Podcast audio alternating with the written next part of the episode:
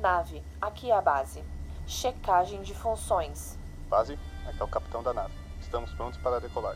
Câmbio, Equipamentos. operando. Tripulação. Apostos. O papo na lua já vai começar. Atenção para a contagem, nave.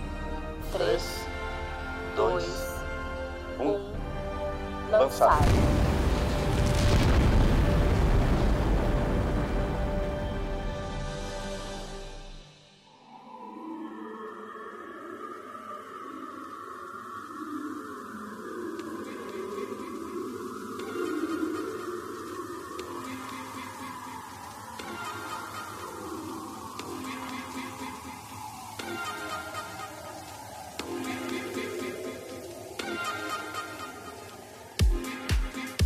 Sejam bem-vindos, seres, a mais um episódio no Papo na Lua. Meu nome é Arthur e esse é um podcast do projeto Lunáticos. No episódio de hoje, conversamos com ele, que é escritor de fantasia e designer de RPG, Marcelo Pasqualin. Trocamos um papo sobre a sua história, sua visão de mundo sobre o mercado independente nacional e até mesmo sobre a cena de RPG no Brasil em que vivemos hoje. Gostaria de dizer também para vocês que eu sei que eu fiquei devendo podcasts, então é, isso será remediado com pequenos podcasts como o Devaneio da semana passada, onde eu vou dar minha opinião é, sobre aspectos da produção independente nacional. Se você não ouviu o Devaneio da semana passada, foi sobre a era do independente, onde eu dou minha visão sobre o momento atual, que, na minha concepção, é maravilhoso é, para a produção de material independente nacional. Não esqueçam de dizer nos comentários se concordam ou discordam com alguma coisa que foi dita no podcast, porque isso é importante, porque cria um diálogo conosco dessa forma mútua. E se quiserem apresentar seus projetos, está disponível para vocês mandarem aqui embaixo também, no formatinho de e-mail. Então, pessoas, espero que vocês curtam o cast, curtam o papo. Bom cast, boa conversa e vejo vocês na próxima.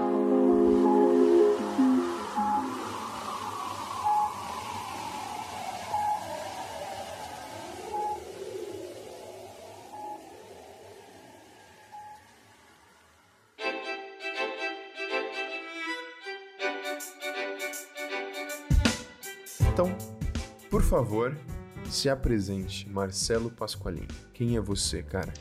Pergunta filosófica logo de cara: quem sou eu, de onde eu vim, para onde eu vou? Pois, exatamente. Aqui não tem, não tem. Aqui é direto na lata. Bem, Marcelo Pasqualin, escritor, druida, tarólogo, marido, pai de seis gatas de quatro patas e uma menina linda, escritor de literatura fantástica e também de RPG, com os meus explicados no finalzinho da década de 90. Caminhando bem ao longo desse tempo todo, com várias criações e por aí vai. É complicado falar sobre a gente quando a gente está pensando sobre essa retrospectiva toda, mas eu me considero mais um escritor e designer do que qualquer outra coisa. É, não tem como, é, como resumir uma vida inteira em algumas palavras, não é mesmo? Uhum. Cara, é, a sua história, de onde você veio? Tipo, você é de São Paulo, você é do Rio, quais são suas origens? E como começou Bem- esse processo de você caminhar como um criador de conteúdo? E aqui até vale perguntar, você se considera um criador de conteúdo independente, um criador de conteúdo? Ah, independente sempre. Minha jornada começou de forma independente, por mais que eu tenha passado por editores no meio do caminho, mas estou me adiantando.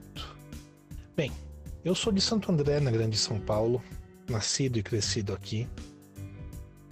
Quando eu tinha por volta de 16 anos, eu escrevi um livro, virei para uma gráfica que ficava aqui na rua de casa, era um romance de literatura fantástica depois de ter com- feito a revisão com o professor de português que eu tinha na época, a capa era meu professor de desenho que fez. Eu peguei tudo, formatei num PDFzinho, fui até a gráfica com o disquete de 3 e um quarto na mão e falei assim: e aí?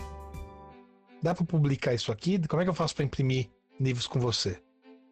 Não sei como foi do cara lá que olhou para aquele molequinho de 16 anos e falou assim: "Nah, o que será que ele quer? Mas vamos embora. Foi lá, saí com um orçamentozinho, mandei fazer, foram 100 livros daquilo lá. Com eles embaixo do braço, eu vendia para colega de sala, colega da escola, fila do teatro. Em um mês eu tinha vendido 100 livros. Fiz mais 100 com eles lá. Acabei vendendo um pouco ao, longo do tempo. E a partir daí começou assim a minha carreira de escritor. Assim, foi na cara e a coragem mesmo. Depois de um tempo, já com uns 18, eu vi que a, o sistema Food era um sistema aberto. O Stefano Sullivan tinha lançado a ideia do sistema dele ser aberto bem antes de qualquer um pensar em OGL e coisa parecida. Eu até fiz parte da discussão sobre food na época tudo mais.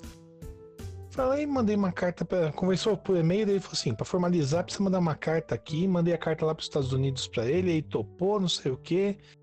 Volta eu para aquela gráfica lá e faço meu primeiro RPG. Alguns meses depois, eu a Comic Store, uma editora de Campinas, me manda, eh, abre um site lá dizendo que estava buscando autores nacionais. Eu mando o livro pronto para eles lá. Eles olham, chamam para conversar. E aí foi a minha primeira publicação por editora, de, jeito formal mesmo, recebendo chequinho, assinando contrato, por aí vai. Eu não tinha nem 19 anos ainda e já estava lá no meio literário, meio de escrita. E a partir daí foi um atrás do outro, indo mais para literatura fantástica no começo, indo para RPG em seguida, vai e volta. Basicamente é essa a minha trajetória ao longo desse todo esse tempo. Pô, é uma trajetória que começou muito cedo, né? Tipo, é, sabendo que você estava com 16 anos, escreveu o seu primeiro livro, é, qual era o nome dele? Quais são as referências que você tinha? Eu me recuso a dizer o nome do primeiro livro porque era ruim pra caramba em retrospectiva. Eu não vou negar. Ainda bem que foram só 200 livros produzidos porque não, não dá pra olhar para aquilo e falar assim: legal, isso não seria publicado nunca se não fosse de forma independente. Eu era jovem e tolo. Eu sou mais velho agora, ainda tolo, mas a questão é que eu tenho um pouco mais de senso crítico. Então, aquele livro tem que ficar como parte da história, mas não algo que as pessoas têm que buscar depois. Eu já pensei algumas vezes em reescrevê-lo, até pegar um tema mais infanto-juvenil usando toda a história, coisa parecida, mas ainda não trabalhei nisso. Deixa o livro ano passado como um grande primeiro passo, mas fazendo parte de história e não algo que eu vou ficar feliz de ver na mão das pessoas hoje em dia. Pra você ter uma ideia, é um livro de fantasia, certo? E eu estava escrevendo com o olhar acadêmico da coisa. Na primeira página tinha mais nota de rodapé do que texto de história. Porque eu queria explicar tudo para quem não estava acostumado com fantasia. Os elfos daquele jeito era assim, os, os reinos que estavam em conflito era assado, não sei o que, tudo mais. Então o livro estava cheio de nota rodapé, completamente desnecessária numa análise agora posterior. Mas em todo caso, sem isso, sem eu ter dado aquela uh, coisa de vamos em frente tentar publicar, vamos lançar, transformar essa história em livro de verdade, eu jamais chegaria onde cheguei hoje. Mas de onde veio isso? De onde veio esse, gatilho de você falar e lançar esse livro? Quais foram as suas as suas influências para isso tudo? Você já falou que é referente um pouco de elfo, então pode dizer que talvez tem um pouco de RPG no meio, mas quais foram suas influências e qual foi o gatilho inicial para você tomar a rédea e querer lançar esse livro? Bem, eu sempre gostei de escrever, né? Encarava um, o livro para mim era apenas naquela época uma redação um pouco maior né, do que as redações que eu fazia na escola. Então foi por conta de ter lido muita coisa na minha infância. Desde Arthur Conan Doyle, com toda a saga de Sherlock Holmes, passando por Júlio Verne. Eu adoro Cinco Semanas em Balão, assim como 20 Mil Lágrimas Submarinas. Tolkien, Frank Herbert. Então, toda essa leitura acabou influenciando. E é claro, tem que considerar também que eu jogo RPG desde 1986. Essa história toda aí já me faz jogar RPG há praticamente 34 anos. Eu tenho dados que são mais velhos do que muitos ouvintes desse podcast. Com certeza, imagino. É... Você então teve todo esse início, começou sua carreira aí escrevendo um livrozinho totalmente independente, que realmente eu acho que ele conta como história, mas não é um foco, né, como você falou. Mas durante sua trajetória, ainda mais nesse começo bem novo, até mesmo lançando, falando de um RPG com o próprio criador, com 19 anos por aí, quais foram suas maiores dificuldades nesse período de começo mesmo? Olha, eu acho que é uma dificuldade que afeta todo uma pessoa que começa a produzir algo no começo, que é fazer a produção chegar na mão do público. É complicado você produzir algo e ficar só com você. E o público não tem como ir atrás de algo que ele não conhece. Então, naquela época, a primeira parte, a parte mais complicada era conseguir realmente fazer com que o público conhecesse. Só pra você ter uma ideia, esse primeiro RPG que eu fiz, quando eu fiz ainda pela gráfica, eu tava num Sampa RPG e eu tava com um livro embaixo do braço também, passando de mesa em mesa, vendendo, coisa parecida. Cheguei na, na época na Devir, o Caco ainda tava lá na Devir, não sei nem como tá a situação, e falei assim: e aí, posso deixar uns exemplares aqui para vender, coisa parecida? Ele topou, deixou lá uns três exemplares, contas, tinha vendido os três.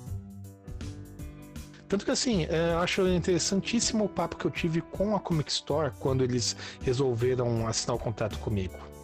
Eu perguntei o que, que levou eles a quererem isso.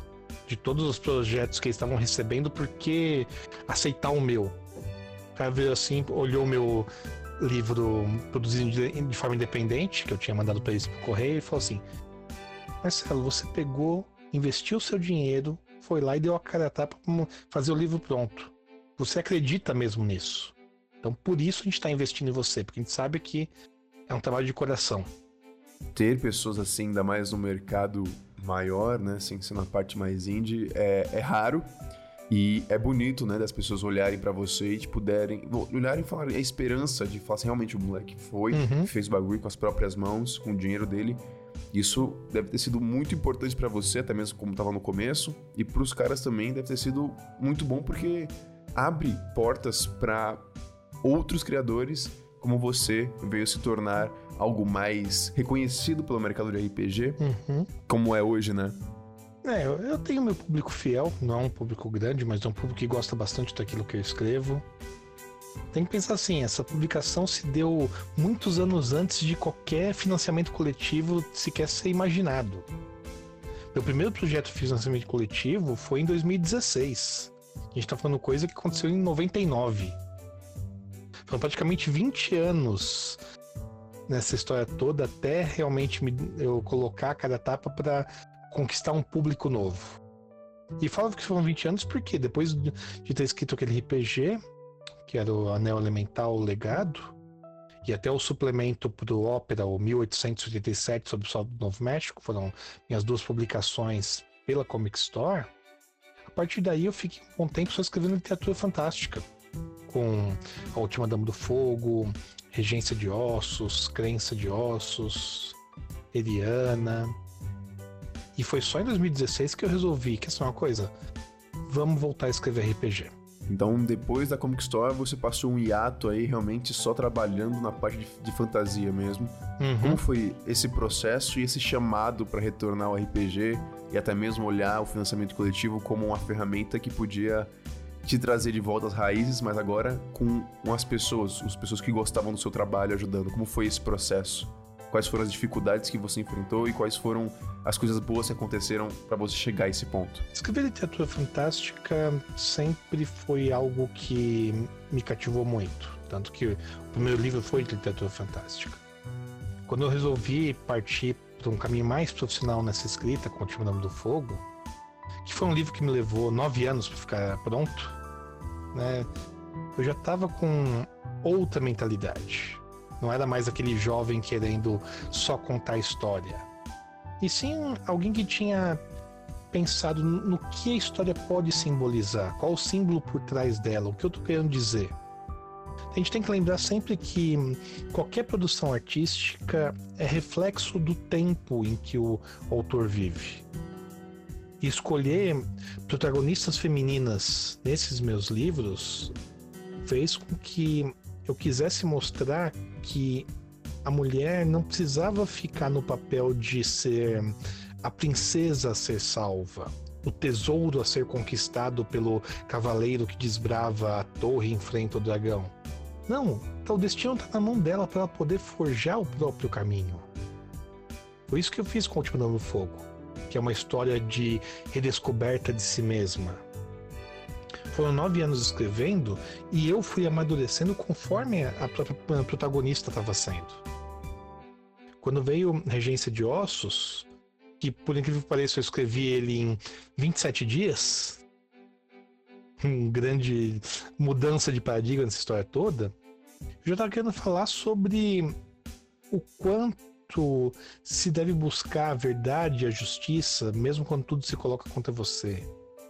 Com crença de ossos, o tema já era até que ponto a crença, a fé, pode moldar alguém a ponto dela deixar de ser quem ela era originalmente.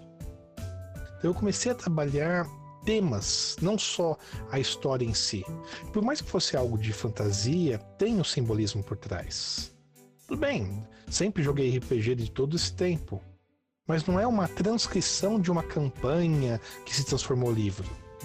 Não, eu, eu considero o RPG enquanto o jogo, enquanto eu tô lá como jogador ou mestre, é o meu hobby, é algo divertido de fazer quando eu escrevo literatura fantástica, eu tô no papel de escritor, de fato, sem misturar as coisas.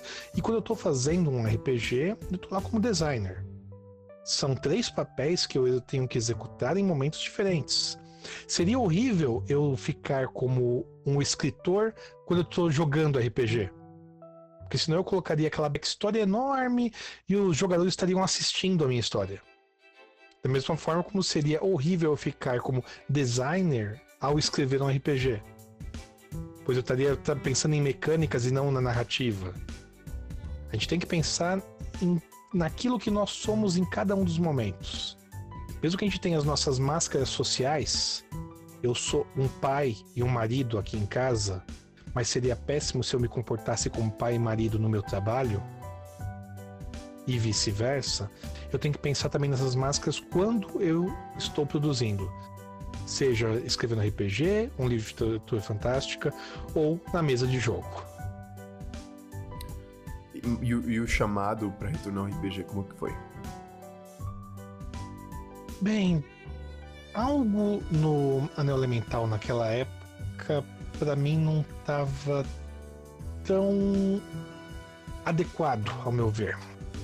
É um livro de 99, por mais que eu tenha feito uma segunda e uma terceira edição ao longo desse tempo, modificando algumas regras, ele estava parado e eu queria escrever alguma coisa nova, refletindo a minha visão.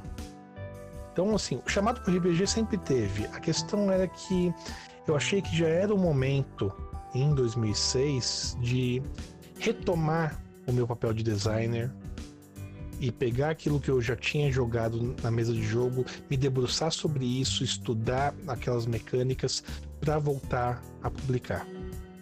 Tanto que assim, não foi uma produção hum, do nada. Eu fui atrás do autor do Barbarians of Lemuria e licenciei o sistema de regras dele para poder utilizar dentro da, do cenário que eu tinha criado, que é o cenário do Atise. Tempos depois eu acabei pegando a Tease e passando para Dungeon World, então ele ficou ainda mais a minha cara do que estava com Barbarians of Lemuria. Mas assim, aprender a lidar com o sistema do outro, com os potenciais limitações que o, esse sistema pode dar, foi um grande aprendizado para eu poder estar tá onde eu estou hoje, com os sistemas que eu mesmo desenvolvo de forma totalmente independente, como o Aventuras Foices e Feitiços, afinal de contas, eh, ele é o meu xodó pensando em old school. Ou mesmo escrevendo alguma coisa Powered by Apocalipse, seguindo as linhas de Dungeon World, Apocalipse World, Monstro da Semana, mas nos meus cenários. E essa iniciação retornando pro RPG em si, a sua a sua uma das primeiros trabalhos que você fez, como você acabou de falar, o foi esse feitiços que eu, na época quando eu conheci você foi o que mais me chamou a atenção. É, como foi esse processo de retomada e você colocar no mercado de forma independente com o financiamento coletivo que já tinha começado a bombar? É, como foi todo esse processo de você olhar essa plataforma que havia chegado para auxiliar criadores e ver que agora dependia não só de você, mas também de outras pessoas estarem ali vendo o seu trabalho, conhecendo o seu trabalho anterior para ter um background. Como você foi lidando com isso nesse tempo todo? No primeiro momento você tem que ver que o financiamento coletivo ele é uma promessa. Você promete ao seu público que vai entregar aquilo que você está colocando no projeto quando ele for financiado, se for financiado. Então é uma questão de confiança muito grande que seu público tem que ter em você. Quando eu fiz o meu primeiro financiamento coletivo com a Tise, eu coloquei na modalidade flexível do Catarse, porque se não batesse a meta, eu complementaria do meu bolso. Assim como eu tinha feito do, alguns dos meus livros de literatura fantástica, que eu banquei a produção do zero comigo mesmo, contratando revisor, capista e por aí vai. Então, produzir livros é uma coisa que eu já sabia, por conta da literatura fantástica. Uma vez com o jogo pronto, eu poderia produzir o RPG e sabendo que o pessoal estava interessado em algo novo, eu resolvi fazer isso com o Catarse. O potencial do Catarse hum, é ainda maior porque eu vejo ele como uma forma de encontrar um público que muitas vezes não me conhecia. Porque às vezes o pessoal fala, ah, mas o Catarse tem aquela taxa de 13% do projeto. Para mim, isso aí é um investimento em marketing. Porque o Catarse consegue atingir pessoas que eu não atinjo. Então, ao abrir as portas e mostrar para esse público: olha, eu tenho isso aqui, e você começa a trabalhar com essa confiança, posso entregar isso para vocês. O financiamento coletivo se torna algo ainda melhor do que a pura produção independente. Quando a gente fala em produção independente clássica, é o autor investindo para produzir os livros e entregar para os clientes. Quando a gente fala em financiamento coletivo, é o público acreditando que aquele projeto vai dar certo, que é um projeto bom que vale a pena o investimento deles para ser produzido. Então, o livro deixa de ser simplesmente da vontade do autor para criar se ele tiver dinheiro, ele faz. E sim, ele passa a ser um, algo que tem o crivo do público logo de cara. Porque se o público não gostar do que está por vir, ele não vai investir. Então esse crivo já serve como falar, olha, isso vale a pena ou isso não vale a pena. Isso que nós queremos ou isso nós não queremos. Eu já tenho 12 financiamentos coletivos com sucesso o público tem olhado para as coisas que eu tenho produzido e fala assim: isso vale a pena. Eu tenho construído de pouco em pouco o meu público. Tanto que, assim, o projeto mais ambicioso foi o do Perdidos, que é um, um livro Power by Apocalipse inspirado diretamente em Bloodborne e Dark Souls. E que agora a gente está colocando ele num apoio tardio, um late pledge, para quem perdeu a chance da campanha original, poder ter o livro agora em mãos. Exatamente. E eu acho que isso é, é, a, é a beleza pelo financiamento coletivo, né? Como você falou, é a promessa, mas a partir do momento que você conseguiu já concretizar aquele projeto, isso já te torna, te traz credibilidade para produzir outros projetos até mesmo fazer o, o relançar aquele projeto para as pessoas que não tiveram a condição de apoiar naquele momento que você fez. Eu acho isso é, maravilhoso porque também você, por muitas vezes, diferente de uma, de uma, de uma editora, eu vejo que os financiamentos coletivos hoje no Brasil, ligados à parte de RPG, saem com um custo-benefício muito, mas muito maior do que uma editora poderia fazer. Até criando um pouco mais de laço entre você, criador, e o próprio jogador que vai consumir esse material. É isso mesmo. Tanto que, assim, pensando nesse meu público, eu tenho até um, um grupo de, de Facebook criado para ter esse elo entre eu e os meus apoiadores. Não só de algum financiamento específico, mas de todos. Eu tenho de vez em quando batido papo com eles sobre, e aí, eu tô com tal, tal e tal ideia aqui para lançar. Tem esses três aí. O que, que vocês acham que eu devo trabalhar nesse momento? O que, que vocês querem ver? É uma razão pela qual o Audaciosamente Indo, que é um PBTA inspirado em Jornadas Estrelas, é o próximo lançamento agora em, marcado para fevereiro. Hum, olha só, novidades. Por quê? Porque o público tá querendo esse tipo de coisa. Meu público discutindo comigo assim: não, nós queremos algo de ficção científica, a gente gostou da temática. Eu preparei o livro, tá pronto. É, te dá, isso te dá muito mais segurança até mesmo no que você fazer, né? Você não tem que contar com achismo, tem o seu público ali dizendo é isso mesmo que eu quero, ou é isso aqui que eu não quero, onde eu posso melhorar. Então, eu, realmente eu acho que essa ligação entre criador e consumidor é, na parte do RPG é fundamental, né? Eu acho que para todos aqueles que querem, que têm vontade de produzir alguma coisa, esse é um, é um bom começo. Pensa assim, o RPG ele não é um produto que é para ser consumido de uma única vez e por uma pessoa só. Diferente de um livro de fantasia, a pessoa não vai ler e no máximo reler sozinho. Não, ela vai pegar aquilo, estudar, criar com base naquilo que você apresentou enquanto criador inicial. Com isso, ela vai criar o próprio mundo de jogo dela. Por mais que eu tenha colocado elementos específicos, eu estou fazendo na prática metade do trabalho só. A outra metade está na mão do mestre de jogo e do grupo de jogo, que vai criando, vai mexendo naquilo, porque o livro não é mais meu quando está na mão do grupo. É deles. Eles vão estar tá transformando a história do jeito que eles acharem melhor. Com todos os plot twists deles, fazendo crossovers com outras coisas que eles viram em outros jogos. O RPG acaba sendo algo tão dinâmico que, na mão de um grupo, ultrapassa em toda e qualquer medida as expectativas iniciais do criador. Caraca, realmente, eu nunca parei a pensar por esse ponto, e realmente, ele é como, quase como fosse um livro com páginas em brancos para os jogadores, para o narrador, para as pessoas que pegarem aquele conteúdo, criarem em cima, né? Você tá só a caixinha de areia e eles criam com base em algumas regrinhas que você estabeleceu. É isso mesmo. É isso que torna a criação de RPG algo tão recompensador.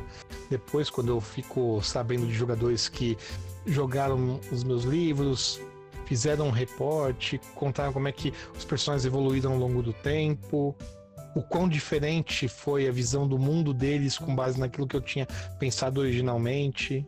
Te dá liberdade. Uhum. Agora mudando um pouco de assunto, e até olhando agora para um aspecto de sua visão, seu ponto de vista sobre toda a cena de RPG nacional. Como você tem visto isso, cara? Esse crescimento de mais pessoas vindo aí, lançando seus projetos, cada vez mais grupos de pessoas em Facebook, páginas e até mesmo pessoas que estão mais engajadas com live stream, com que trabalham com RPG. Qual é a sua visão sobre essa cena que está se criando? Você acha que realmente existe uma cena? Ainda está se construindo uma cena? É, você acha que essa cena está aí para ajudar ou às vezes ela, ela peca em alguns, alguns momentos? Olha, ironicamente não dizem o RPG no Brasil morreu. Olha, o RPG no Brasil é um lit que consegue se erguer toda vez que alguém fala que morreu e, e pega muito mais almas para se fortalecer. A gente está vivendo um boom de criação, de desenvolvimento de RPG no país que supera o que a gente viu na o que alguns chamam de era de ouro dos anos 90. Nos anos 90 o que a gente via principalmente era o que vem de fora é trazido para cá para o pessoal poder se deleitar com aquilo. Era uma época de GURPS, finalzinho de AD&D, vampiro. Hoje em dia, a gente tem uma gama enorme de jogos à disposição, com criadores prolíficos, podendo agradar todo e qualquer tipo de público. Desde a fantasia medieval clássica, passando por espada e feitiçaria, indo para parte mais futurista, até mesmo com afrofuturismo. A gente está vivendo uma época maravilhosa para ser jogador de RPG. cada uma das streams que a gente assiste, cada podcast que a gente ouve, tudo isso contribui para fortalecer um cenário atual brasileiro que supera de tal forma qualquer tipo de esperança inicial que tinha de que ah, o RPG está vinculado somente àquilo que as grandes editoras podiam trazer. Ah, as editoras não estão dando suporte, então tal livro vai morrer. Hoje em dia você não precisa disso, você tem o contato direto com cada autor. Você pode apresentar suas ideias, você pode criar suas próprias ideias, colocar isso para fora. Tanto RPGs mais diferentes, usando mecânicas inusitadas, outros que usam cartas, até modalidade de RPG para ser jogado sozinho, aventura solo mesmo, usando emuladores para mestre de jogo, ou alguém que queira ir como mestre usando um emulador de grupo de jogo. Você tem tantas possibilidades hoje em dia que se a gente fosse olhar de fato o cenário RPG atual, a gente acabou de passar por um enorme Big Bang e a gente não tem ideia de o quanto isso vai se expandir. E pensar também que nisso não só foi um, uma quebra de paradigmas do que vinha de fora para o Brasil, com o Brasil como próprio criador de conteúdo e isso se tornando também acessível, porque querendo ou não, na década de 90, Uh, muito do RPG era consumido por quem tinha condições de comprar livros e comprar até mesmo os dados que nunca vamos falar, assim, nunca foi algo barato. E agora também com esse boom é, RPGs nacionais, RPGs que tem uhum. de graça, RPGs que estão aí com um formato mais acessível para todos que querem. Então, até nesse aspecto eu vejo que a cena nacional do RPG, a cena do RPG, num contexto, tá mudando muito isso por conta muito de nós aqui no Brasil olharmos para essa mídia e falar que nós também podemos criar, né? Com certeza. Afinal de contas, eu até vejo como dever de qualquer designer atual produzir algo que também seja gratuito. Então, por mais que eu tenha o Perdidos, Vai Vir Doces Mentindo, eu tenho Aventuras Foices Feitiços, a Tise, eu tô mantendo sempre lá o Foice Feitiço original, tá lá gratuito no Dungeonist, pode baixar. A versão introdutória do Aventuras Foice Feitiço, AFF, tá lá também gratuito. E quando não é versão introdutória para você poder jogar uma aventura e pronto. Não, ah, são três níveis inteiros que estão para você poder evoluir personagem. É o suficiente para você jogar campanhas de meses. Eu acho que a gente tem que dar isso de volta. A gente passou por uma época nos anos 90 de que o pessoal se gabava de ser a geração Xerox, porque não tinha condição de todo mundo ter o livro, então às vezes um fazia uh, o sacrifício de trazer um livro de fora e os outros copiavam isso, ou o grupo fazia a vaquinha para que o mestre de jogo pudesse ter o livro e os outros pegassem só a parte de jogadores que interessava. Hoje a gente não precisa de mais disso. Essa é a verdadeira era de ouro, a nossa atual onde a gente pode pegar RPGs para todos os gostos e já sair jogando, sem dependência de dados especiais. Tanto que praticamente todos os meus RPGs usam apenas ah, D6 mesmo, o bom e velho hexaedro. Mas também pensando quanto a tecnologia nos ajudou nisso tudo. Você tem um rolador de dados no seu computador, no seu celular. Você pode jogar com um grupo via voz ou com voz e vídeo de qualquer lugar do país. Vai lá, senta, monta o grupo e já começa jogando. A gente está com uma possibilidade de atingir um novo patamar de jogo de RPG, indo muito além do que a gente tinha naquele começo. Essa, de fato, aqui, a nossa, é a Era de Ouro. Nada disso podia ter sido possível sem toda essa fundação do passado. Mas, parafraseando os outros maiores autores, assim, se a gente pode hoje ver esse horizonte tão belo, é porque a gente também conseguiu se erguer subindo no ombro de gigantes do passado. Com toda certeza, com toda certeza.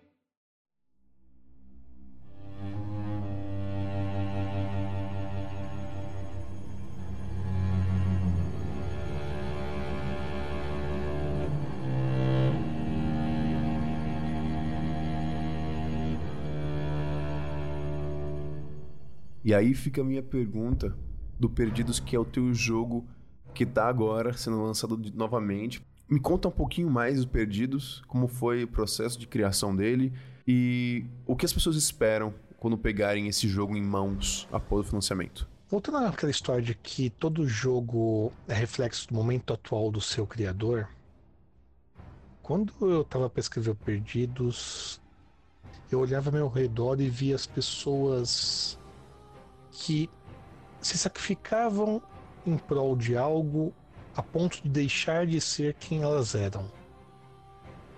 A gente passa por um momento de consumismo exacerbado, a gente passa por um momento em que valores são colocados em xeque. Ao escrever Perdidos, eu consolidei isso principalmente na mecânica de fragmentos de memórias. Cada jogador começa com alguns fragmentos da sua vida passada. Sua personagem não sabe de tudo. Quando ela desperta, ela tem recortes. Ela pode, ao longo do tempo, evoluindo com o jogo, ganhar novos fragmentos e com isso mudar a visão dela das coisas. Conhecimentos que a gente readquire ou memórias atuais que começam a ser tão importantes que são forjadas novamente. Mas também com o risco de se perder, você pode perder algumas dessas memórias. Quando você perde um fragmento, não é uma questão puramente mecânica no jogo. Morreu, perdeu um fragmento, ótimo, beleza. Assim como Bloodborne e Dark Souls, você vai perdendo parte do que faz a sua humanidade tudo mais. Tanto que, assim, alguns jogadores até consideram pedidos um jogo que pode ser mais cruel por parte do mestre, porque um TPK, matar o grupo todo, não é tão problemático. Porque eles vão perder apenas um dos fragmentos e a história pode continuar. Só que tem o lado extra isso. Quando você perde uma memória, o quanto do seu personagem pode mudar? Digamos que uma memória muito importante para o seu personagem fosse o momento em que ele recebeu uma condecoração por conta de honra e coisa parecida. E se você perder isso? Ao perder isso, quanto a própria noção de honra da personagem pode deixar de existir? O quanto ele pode cair entrar em decadência por conta disso. Você consegue reencontrar aquilo que você perde, mas nunca aquilo que você abandona. Quando você morre, você abandona parte das suas memórias. O mundo de perdidos é um mundo em ruínas.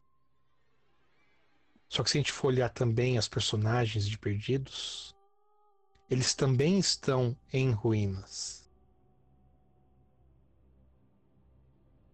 Ao tentar descobrir mais sobre o local, eles aprendem sobre si.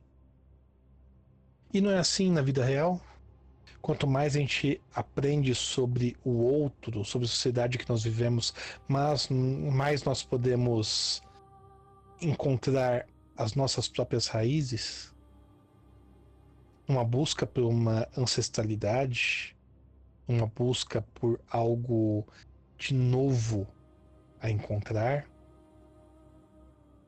E quando às vezes passamos por problemas grandes e isso deixa de ter uma importância, nós não, também não deixamos de ser quem nós somos. Isso tudo é perdidos. Isso tudo faz com que a busca seja muito mais do que vamos destruir esta criatura maléfica, e sim vamos tentar entender quem nós somos de verdade. Então, perdidos, o jogo está disponível até alguns dias após o lançamento desse episódio para você fazer o apoio e ter receber. Até dia 10 de dezembro. Até dia 10 de dezembro receber esse joguinho na sua casa e você poder experimentá-lo e tentar se encontrar num lugar onde nem você sabe o que é e nem aonde está.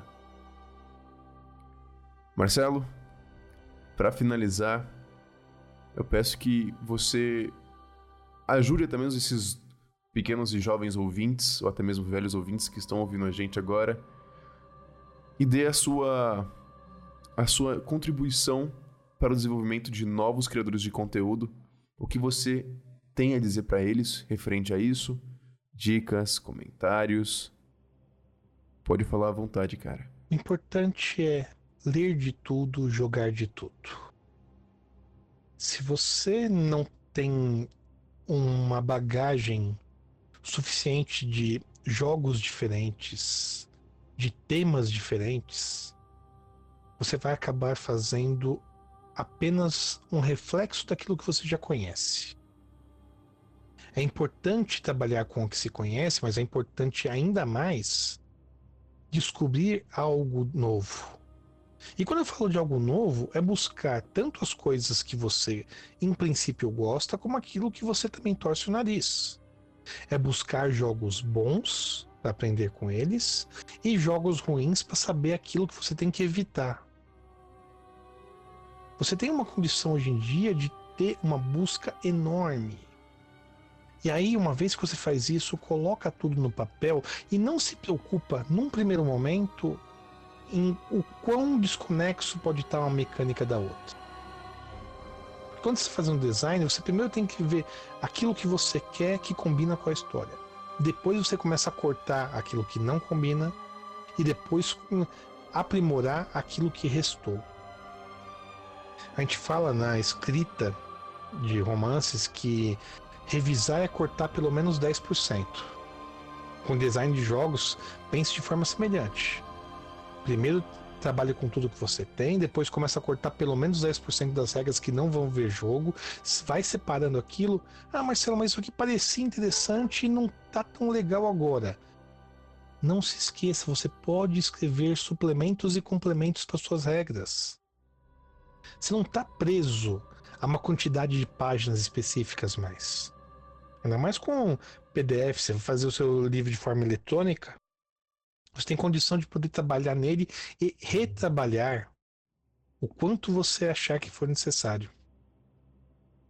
Um exemplo de design disso me lembra muito o jogo Slag. Ele é um board game em formato de livro que trata de combates espaciais, foi feito pela BTRC, mesma empresa que lançou Corpus há muito tempo atrás. E basicamente o livro tem 32 páginas de regra. Eu comprei esse livro há muito tempo na Devir. E quando eu via que eles fizeram também a versão em PDF, eu achava mais fácil, vamos lá, eu comprei o PDF. Olhei o PDF e tinha lá 200 páginas. O que, que mudou? Nada, as regras são as mesmas naquelas 32 iniciais. Só que eles colocaram apêndices e mais apêndices, falando de coisas opcionais, colocando artigos científicos que ampliaram aquilo de tal forma. Então, quando você for criar, não se preocupe com o que você vai colocar de início. Preocupe-se em fazer um bom jogo, um jogo que seja divertido. E quando eu falo divertido, não pense em princípio no mercado como um todo. Pense em você, pense no seu grupo de jogo. Porque se você não estiver empolgado com aquilo que você faz, vai ser muito difícil você fazer com que outras pessoas também se empolguem com a sua criação. Quando você tiver um negócio mais ou menos redondinho, aí você começa a buscar playtester com gente que você nunca viu antes. Pessoa que você não está acostumado a jogar. E isso a internet é maravilhosa porque você pode pegar alguém que está lá disposto a arriscar e conhecer um jogo novo de uma hora para outra. Não pense em fazer o novo D&D, um novo Perdidos, um novo Pathfinder. Pense em fazer o seu primeiro jogo, a sua obra-prima. Que convenhamos, a primeira nunca vai ser 100% aquilo que você quer. Mas se você nunca fizer a primeira, você não vai ter condição de fazer uma segunda que é muito melhor do que aquela. Leia, jogue, teste, produza. São essas quatro fases que têm que ser seguidas sempre. Você quer ser um designer de jogos? É essa a sua profissão? Você quer encarar isso como de forma profissional mesmo?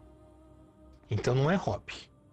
Então não é uma coisinha que você vai fazer durante uma, duas horas durante a semana. É algo que você vai se debruçar. Pega suas férias, arruma um tempo livre e vai lá, trabalha no jogo horas a fio. Se algumas pessoas podem ficar oito horas trabalhando, você também pode ficar oito horas fazendo design de um jogo. Mas lembre-se, se não for divertido para você, dá uma parada. Você não tem uma obrigação de seguir um cronograma, a menos que você se imponha isso. Você tem que se divertir. Você tem que fazer com que vale a pena. A jornada na criação é muito mais importante do que o final dela. Então é isso, pessoas. Esse foi um papo com Marcelo Pasqualin, escritor, RPGista, um monte de outra coisa que até mesmo é difícil até eu lembrar. Mas, cara, gratidão por ter dado um pouco do seu tempo para poder conversar aqui no Papo da Lua. Espero que você tenha gostado. Eu sei que é um papo muito, um tempo muito curto de, de conversa e que realmente isso poderia levar a muito mais horas, porque você tem uma carga de conhecimento grande que tanto para mim como qualquer outra pessoa que trabalha na área de produção de conteúdo agrega, mesmo você focando na parte de literatura e até mesmo RPG. Mas gratidão Gratidão mesmo, meu velho. Gratidão mesmo. Tamo junto, afinal de contas, todos somos lunáticos aqui, né? Com certeza, com certeza. Sempre nos olhamos a vida e o mundo de outros ângulos para tentar encontrar outras formas de pensar, não são não apenas aquilo que está estabelecido pelo todo. E pessoas, para aqueles que vocês que tiver, para vocês que tiverem interesse em, em ajudar, em, em financiar o Perdidos, o link está aqui embaixo na descrição. É só clicar, você vai ser direto para o Catarse. E vocês podem lá olhar por completo todo o projeto do Marcelo lá. Marcelo, muito obrigado novamente por ter aparecido aqui. Espero que. Na verdade, espero não. Com certeza você vai voltar aqui, porque eu tenho ideias de, de, de podcasts em conjunto com criadores para conversarmos sobre ideias, bolarmos, fazermos brainstorms legais de projetos e você já está já, já convidado para poder participar desses episódios. Será um prazer. Tamo junto então. Pascoalin, se quiser se despedir. Até mais, gente. Aproveitem cada um dos momentos. Afinal de contas, cada bom momento vivido é XP na vida. Com certeza. Com certeza. Pessoas, muito obrigado por virem. Até a semana que vem. E é isso aí. Tenha uma boa semana, uma boa vida. Tenha tudo de bom. Aqui fica o Arthur, câmbio, desliga.